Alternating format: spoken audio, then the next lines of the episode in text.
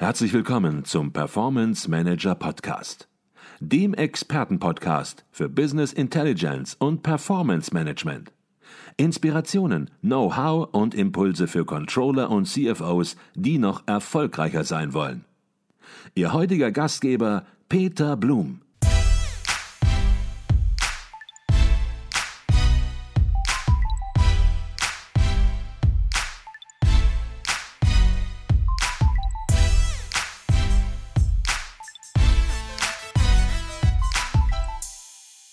Das ist der zweite Teil meines Gespräches mit Professor Dr. Hermann Simon, dem Gründer des Beratungsunternehmens Simon Kucher und Partners. In dieser Folge sprechen wir vor allem darüber, wie es mit einem agilen Pricing eingebunden in ein Preissystem gelingt, den Unternehmenswert systematisch zu steigern und wie das Controlling dabei unterstützen kann. Wenn Sie den Gesprächsanfang verpasst haben, dann haben Sie die Möglichkeit, diesen zuerst zu hören. Jetzt haben wir über die Produktgestaltung, über das Produktangebot, über das technische sozusagen Produktangebot gesprochen, welche Merkmale ein Produkt hat. Was Sie aber auch sagen ist, denkt nicht über ein Produkt nur nach, wenn es um Pricing geht, sondern begreift Produkte, und wir haben es gerade schon angedeutet, in einem System von Preisen. Und äh, es geht nicht darum, ist ein Preis zu hoch, ist ein Preis zu niedrig, sondern das Gesamtsystem ist entscheidend. Vielleicht können Sie das auch noch mal versuchen, deutlicher herauszuarbeiten, was Sie meinen. Ja, der Kunde insbesondere der industrielle Kunde, der setzt ja ein Produkt in einem System ein, in einem Produktionsprozess äh, oder auch im, im, im, Haushalt oder er fährt mit dem Auto zur Arbeit äh, und diesen Einsatz im System muss man verstehen. Und ein ganz wichtiger, sehr moderner Ansatzpunkt ist ja, dass man dort auch das Preissystem anpasst. Dann sind wir bei der Frage auch neuer Preissysteme. Gebe ich Ihnen mal ein Beispiel aus der Reifenindustrie. Michelin hat einen neuen Lkw-Reifen eingeführt, der 25% höhere Laufleistung hat. Ja, da wird man sagen, den machen wir 25% teurer, den Reifen. Wenn jetzt ein Lkw-Reifen 1000 Euro kostet und Sie kommen mit 1250 Euro an, haben Sie bei den Spediteuren keine Chance. Da ist der Anker, ein Reifen darf 1000 Euro kosten. Was die jetzt versprechen, das äh, glauben wir nicht. So, was hat Michelin gemacht? Es berechnet den Preis pro Kilometer Laufleistung. Da braucht man natürlich entsprechende Sensoren. Das sind Verträge mit großen Speditionen oder in Amerika mit Städten, mit Schulbussen etc. Und da kann man einen 25 Prozent höheren Preis durchsetzen, weil der Preis pro Kilometer steigt oder Meile steigt ja dadurch nicht. Und das kommt sogar den Speditionen entgegen, weil wenn der LKW auf dem Hof steht, verursacht er keine Kosten. Das lieben die sagen, der sind die Kosten null, wenn der steht. Der kostet nur, wenn er fährt. Und zudem bekommen sie die Kosten pro Kilometer geliefert, weil sie mit ihren Kunden auch pro Kilometer abrechnen. Also äh, das ist nicht nur eine Änderung des Preissystems, sondern auch eine bessere Einpassung in das Wertesystem. Kosten vermeiden, wenn der LKW steht, beziehungsweise die Abrechnung vereinfachen, weil wir können jetzt Kosten pro Kilometer gleich äh, ausweisen und äh, den Kunden weiter berechnen. Das ist so ein, ein Beispiel, wo ein Angebot, das besser ist, das deutlich besser ist, mit einem anderen, äh, äh, man kann auch nicht sagen, Preissystem ist ein anderes Geschäftsmodell. Oder das gab es ja auch früher bei Düsentriebwerken, da hat Rolls-Royce das schon vor Jahrzehnten eingeführt, Schubleistung und nicht äh, das Triebwerk zu verkaufen. An dieser Stelle eine kurze Unterbrechung in eigener Sache. Wir bei Advisio erweitern unser Consulting-Team. Wenn Sie Business Intelligence Tools und Projekte in der Praxis erleben möchten, dann werden Sie Teil unseres Teams und bewerben sich als Consultant, Junior Consultant oder auch für ein Praktikum. Alle Informationen finden Sie unter www.advisio.de slash Karriere. Ich freue mich auf unser Kennenlernen und weiter geht's im Podcast. Mhm. Man spürt natürlich bei Ihrer Antwort, wie viel hinter jedem einzelnen Begriff, den wir jetzt schon im Grunde genommen angesprochen haben, steckt, sodass wir das wirklich hier nur andeuten können, den Impuls geben können. Wer sich dafür tiefer interessiert, der findet in der Literatur, in Ihren Büchern natürlich alles sehr, sehr ja, intensiv diskutiert. Da findet Beispiele, das macht Ihre Literatur ja auch aus, dass Sie immer alles sehr mit klaren, transparenten Beispielen belegen. Was ich machen würde, ich würde noch auf einen weiteren Aspekt kommen. Wenn es ums Pricing geht, dann geht es natürlich auch immer darum, und das haben Sie am Anfang auch herausgearbeitet, jetzt Effekte zu erzielen. Nicht irgendwann mal Effekte zu erzielen, sondern jetzt dafür zu sorgen, dass der Gewinn entsprechend weiterhin erhalten bleibt, maximiert wird, darf man vielleicht sogar sagen. Auf der anderen Seite sagen Sie, in Zukunft sollte der langfristige Wertsteigerung eines Unternehmens im Zusammenhang mit Pricing viel mehr Beachtung geschenkt werden. Das hört sich im ersten Moment nach einem Widerspruch an, aber ich vermute, den werden Sie jetzt sehr schnell auflösen. Ja, ich bin ja klar für Gewinnmaximierung, aber ich bin genauso gegen kurzfristige Gewinnmaximierung sondern Gewinnmaximierung sollte langfristig orientiert sein, was dann im Wesentlichen identisch ist mit dem äh, Shareholder Value Konzept. Äh, nehmen wir mal ein Unternehmen an, das neu beginnt mit einem neuen Produkt.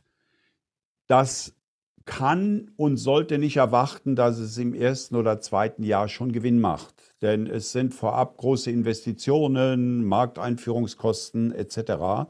Und wir haben ja sehr schöne Beispiele, wenn ich mal an Amazon denke. Amazon ähm, hat 1995, 96 begonnen und äh, praktisch im Jahre 2018 den ersten richtigen Gewinn gemacht.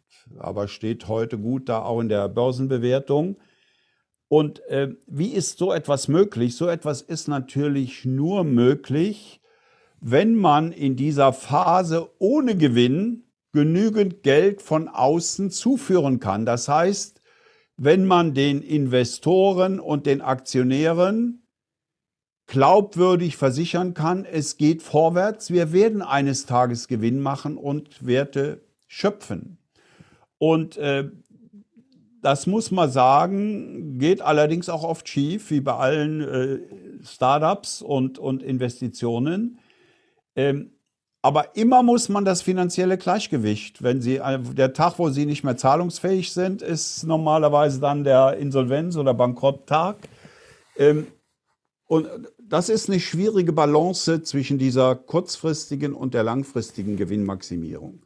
Denn ich darf niemals das, die, die, die scharfe Forderung der Liquidität aus den Augen verlieren. Mhm. Wir werden darüber gleich noch intensiv sprechen. Das ist mir auch persönlich ein Anliegen, weil ja jeder, der irgendwann mal vor 20, 30 Jahren BWL studiert hat, der reibt sich hier und da doch manchmal die Augen, wenn heute über Gewinne gesprochen wird, über Gewinndefinitionen gesprochen wird. Doch vielleicht machen wir das eine Thema noch zu Ende, wenn es um Pricing geht, um vielleicht auch hier und da nochmal zusätzliche Impulse zu geben, wie man sich in der heutigen Zeit verhalten kann, worüber man nachdenken muss. Und da spielt natürlich entsprechend auch die Innovation in der Preisgestaltung eine deutliche Rolle. Es sind neue Technologien verfügbar ähm, oder auch schon seit einiger Zeit verfügbar, aber die werden jetzt erst so richtig durchs Leben, ins Leben erweckt sozusagen. Und vielleicht können Sie so ein bisschen anhand von ein, zwei Beispielen vielleicht mal deutlich machen, was das für neue Treiber sind, auch vielleicht durch Digitalisierung hervorgerufen und welche Möglichkeiten sich daraus auch für die Preisgestaltung ergeben. Sokrates hat vor 2500 Jahren gesagt, der Nutzen eines Produktes besteht nicht im Eigentum, sondern in der Nutzung. Man kann sagen, das ist doch der Gedanke, dass ich ein Auto oder einen Elektroroller oder was immer es ist, nicht im Eigentum haben muss, aber ihn zur Verfügung habe, wenn ich ihn brauche. So, warum hat sich denn diese Grundidee von Sokrates erst in den letzten 20 Jahren oder so durchgesetzt? Weil die Technik nicht verfügbar war. Nehmen wir mal so einen dummen Elektroroller. Wenn ich den verkaufe, kostet der 1000 Euro. Das ist eine Transaktion. Wenn ich den nach Minuten vermiete, sind das Tausende von Transaktionen. Die muss ich kontrollieren, die muss ich abrechnen. Das war vor dem Internet nicht möglich. Es war vorher auch nicht möglich, genügend Nachfrager und, und Angebot zusammenzuführen. Jetzt äh, kann jeder finden, wo steht so ein Ding, ich steige drauf und fahre. Und äh, der Preis ist pro Minute oder pro halbe Stunde. Und äh, wir haben in den letzten 20, 30 Jahren im Pricing, in Preissystemen mehr Innovationen gesehen als in den 2000 Jahren vor. Ich kann eben Pay per Use, Pay nach Zeit oder wie in einem Michelin-Beispiel nach Kilometern abrechnen. Äh, ich kann die Preise zeitlich differenzieren, was nach, nach Angebot und Nachfrage, wie wir es bei Airlines sehen. Also es gibt unendlich, ich kann Flatrate mit Freemium, also eine Basisversion gratis anbieten und äh, für die äh, anspruchsvollere Version einen Beitrag, so wie Spotify es macht, gratis mit Werbung oder für knapp 10 Euro ohne Werbung. Äh, ich habe also sehr viele Möglichkeiten, die auch bei weitem noch nicht ausgereizt sind. Dabei spielt auch eine ganz entscheidende Rolle der Digitalisierung, dass die Grenzkosten null sind. Wenn, wenn Facebook-Nutzer mehr hat, das erhöht die Grenzkosten nicht. Anders als bei Produkten, wo man immer bedenken muss, wenn du 100 oder 1000 Kunden mehr hast in einem Restaurant, dann musst du auch 1000 Kunden mehr bedienen, was äh, deine Kosten hochtreibt. Beim Personal, bei den Rohstoffen und so weiter. Also durch das Internet sind völlig neue Möglichkeiten entstanden, äh, Kunden zu finden, Preise aufzuteilen nach unterschiedlichen, äh, was man Preismetrik, Preismetriken abzurechnen. Äh, zum Beispiel ist es beim Friseur heute in der Regel so, dass ein Festpreis. Wenn Sie zum Friseur gehen, dann sagt er, es kostet so und so viel Euro. Ja, der Friseur könnte genauso nach Stunden abrechnen. Äh, es gibt neuerdings Restaurants, die rechnen nicht nach dem ab, was man verzehrt hat, sondern nach der Zeit. Das hat in Japan angefangen. Da bucht man ein Restaurant für eine Stunde und kann so viel essen oder trinken, wie man will. Das ist beschränkt. Das ist so ähnlich wie vor äh, 40 Jahren, als die ersten äh, Buffets entstanden. Es gab vor 50 Jahren keine Buffets. Ich habe das zum ersten Mal in Amerika in den 70er Jahren gesehen. All you can eat. Äh, also das sind enorm viele Innovationen und wie ich sagte, ist das noch keineswegs ausgereist. Bei uns, ausgereizt. Bei uns kommen sozusagen täglich neue Ideen äh, auf den Tisch, äh, die wir dann testen und wo wir Empfehlungen geben. Mhm. Sie haben gesagt, das ist noch nicht ausgereizt. Jetzt ähm, kann man heutzutage ja Internet-User auch mit ihrem Device absolut äh, klar auch äh, identifizieren. Also es ist ein Unterschied, ob jemand beispielsweise mit einem neuesten iPhone an den Start geht oder mit einem älteren Modell oder mit einem, Sie haben eben ein anderes Produkt genannt, Huawei-Handy, entsprechend im Internet surft, respektive in Shoppingportalen unterwegs unterwegs ist. Jetzt könnte man natürlich auf die Idee kommen, auch dieses Merkmal zu nutzen und unterschiedliches Pricing anzubieten. Mal eine ganz direkte Frage, weil Sie ja mittendrin im Geschehen sind. Sind Ihnen da schon ganz konkrete Beispiele bekannt, wo das wirklich so passiert, wie ich es gerade geschildert habe, oder ist das noch Zukunftsmusik? Äh, das ist keine Zukunftsmusik, das wird aber natürlich in, in der Presse übertrieben. Äh, ich glaube nicht, dass jetzt speziell die Preisdifferenzierung nach Geräten eine große Rolle spielt. Einfach deshalb, weil man ja viel reichhaltigere Differenzierungsmöglichkeiten hat. Äh, Sie, Sie wissen ja, wenn ein Kunde bei Ihnen regelmäßig kauft äh, im Internet, dann kennen Sie dessen genaues äh, Konsumverhalten. Sie können auch im Internet sehr leicht Preistests durchführen, indem Sie die Preise mal variieren und dann gucken, wie reagieren die Kunden. Also gegenüber dieser relativ einfachen Identifikation nach Gerät gibt es äh, viel ausgefuchstere Methoden, um Preise nach Kunden zu differenzieren und auch entsprechende Angebote zu machen. Vor dem Hintergrund, das wir gerade besprochen haben, spürt man natürlich, dass Informations- und Entscheidungsprozesse im Unternehmen auch immer schneller werden müssen. Da nützt es nichts, mit Papier und Bleistift noch zu arbeiten und mal einmal im Monat, einmal im Jahr über Preise nachzudenken, sondern das ist ein permanenter Prozess. Sie haben ganz am Anfang gemahnt und gesagt, Mensch, das Unternehmen, die Unternehmensführung muss agiler werden. Wie sieht es mit dem Thema Agilität beim Pricing aus? Wo sehen Sie da deutsche Unternehmen aufgestellt und was sind Ihre Empfehlungen? Was muss sich hier ganz konkret ändern? Also äh, dieses Thema spielt natürlich besonders bei dem Dynamic Pricing. Wenn wir Preise nicht stabil halten über die Zeit, sondern ständig anpassen, bekanntestes äh, Beispiel sind die Fluggesellschaften.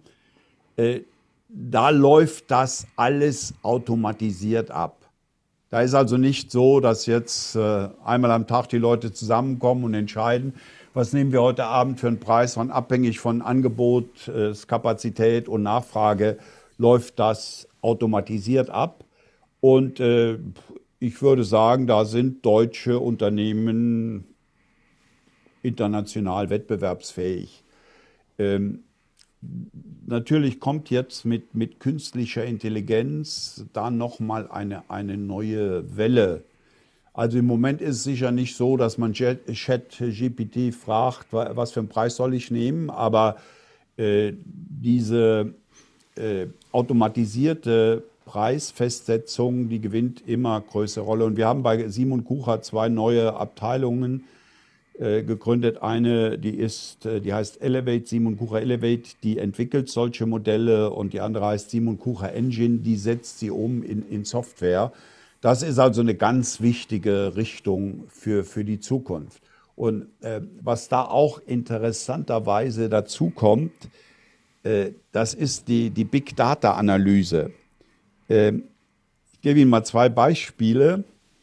In, in einem Fall da haben wir, ich kann jetzt leider nicht sagen, was für eine Branche das ist, aber eine Dienstleistungsbranche, ähm, alle möglichen Daten in das System eingegeben. Von, von Wetter bis zu äh, Sport. Da kam raus, dass Sonderangebote am besten wirken, wenn in der Stadt ein Bundesligaspiel ist. Da wäre man nie drauf gekommen, niemals. In einem anderen Fall im Einzelhandel die machen abends Angebote für verderbliche Produkte. Das machen ja auch manche Bäcker, damit sie nicht am anderen Tag noch das alte Brot haben. Und da wurde festgestellt, dass in den einzelnen Filialen sehr unterschiedliche Wirkungen sind. Wieder alles reingegeben ins Datensystem, was man sich vorstellt. Dann kam raus, wenn in einer Stadt viele Baustellen sind, dann wirkt das Sonderangebot ab. Muss man nicht, Niemals wäre irgendeiner da drauf gekommen, aber es ist einleuchtend. Abends ist sowieso Raschauer und wenn dann viele Baustellen sind, dann fahren die Leute nicht mehr zum Supermarkt äh, irgendwo hin, weil sie äh, im Stau stecken. Man, man, entdeckt dort also auch völlig neue Dinge, die, die bisher manuell über, überhaupt nicht äh, auf den Tisch kamen. Das war der zweite Teil meines Gespräches mit dem Top-Pricing-Experten und Gründer des Beratungsunternehmens Simon Kucher und Partners, Professor Dr. Hermann Simon. Freuen Sie sich auf die Fortsetzung des Interviews in einer weiteren Folge.